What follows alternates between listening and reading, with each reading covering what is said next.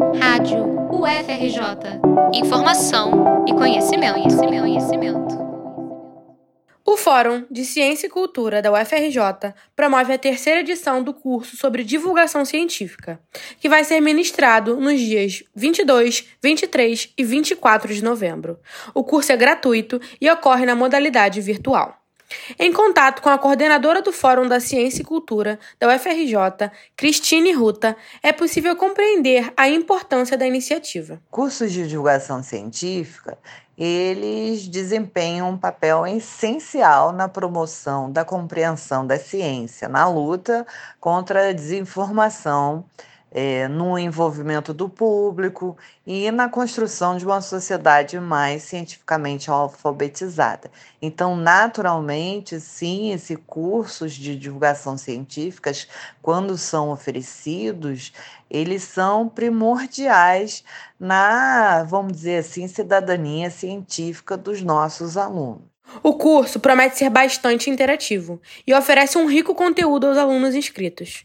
O professor responsável por ministrar a terceira edição é Diego Vaz Bevilacqua, vice-diretor de Patrimônio Cultural e Divulgação Científica da Casa de Oswaldo Cruz, da Fundação Oswaldo Cruz. Sobre a metodologia, o professor destaca. Bom, o curso é um curso bastante introdutório à divulgação científica. É, a maneira como eu pensei ele, e aí, obviamente, a gente vai dialogar né, ao longo do curso com os próprios estudantes, é fazer uma introdução assim, né, bastante ampla, né, sobre né, o que é divulgação científica, né, por que fazer divulgação científica, né, o que a gente já sabe sobre né, as atividades de divulgação científica, o quanto elas têm né, impactam ou não né, a população, é, quais são os objetivos em fazer divulgação científica. Então, tem várias questões né, que desde que a divulgação científica se constituiu como um campo do conhecimento, a gente tem avançado em pensar né, de uma forma é, mais ampla né, sobre a ideia né, da divulgação científica como essa grande área de relação é, entre né, o campo né, científico e a sociedade, né, entendendo inclusive que é, uma, que é um diálogo de mão dupla, né, onde não se trata apenas de educar a sociedade, transmitir conhecimento, mas de, de fato, promover diálogos. Com o curso, os estudantes podem complementar a graduação e aprender a desenvolver estratégias para tornar mais acessível o conhecimento que é produzido na esfera acadêmica.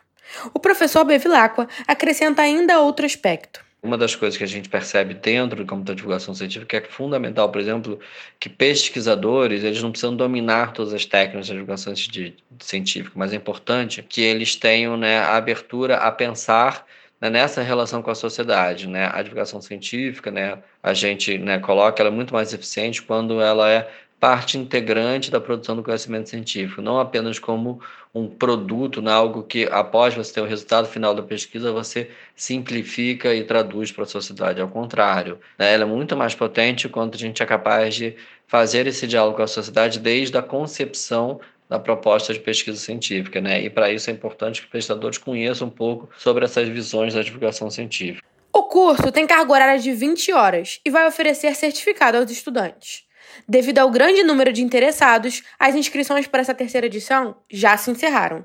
As 60 vagas foram preenchidas em menos de uma semana.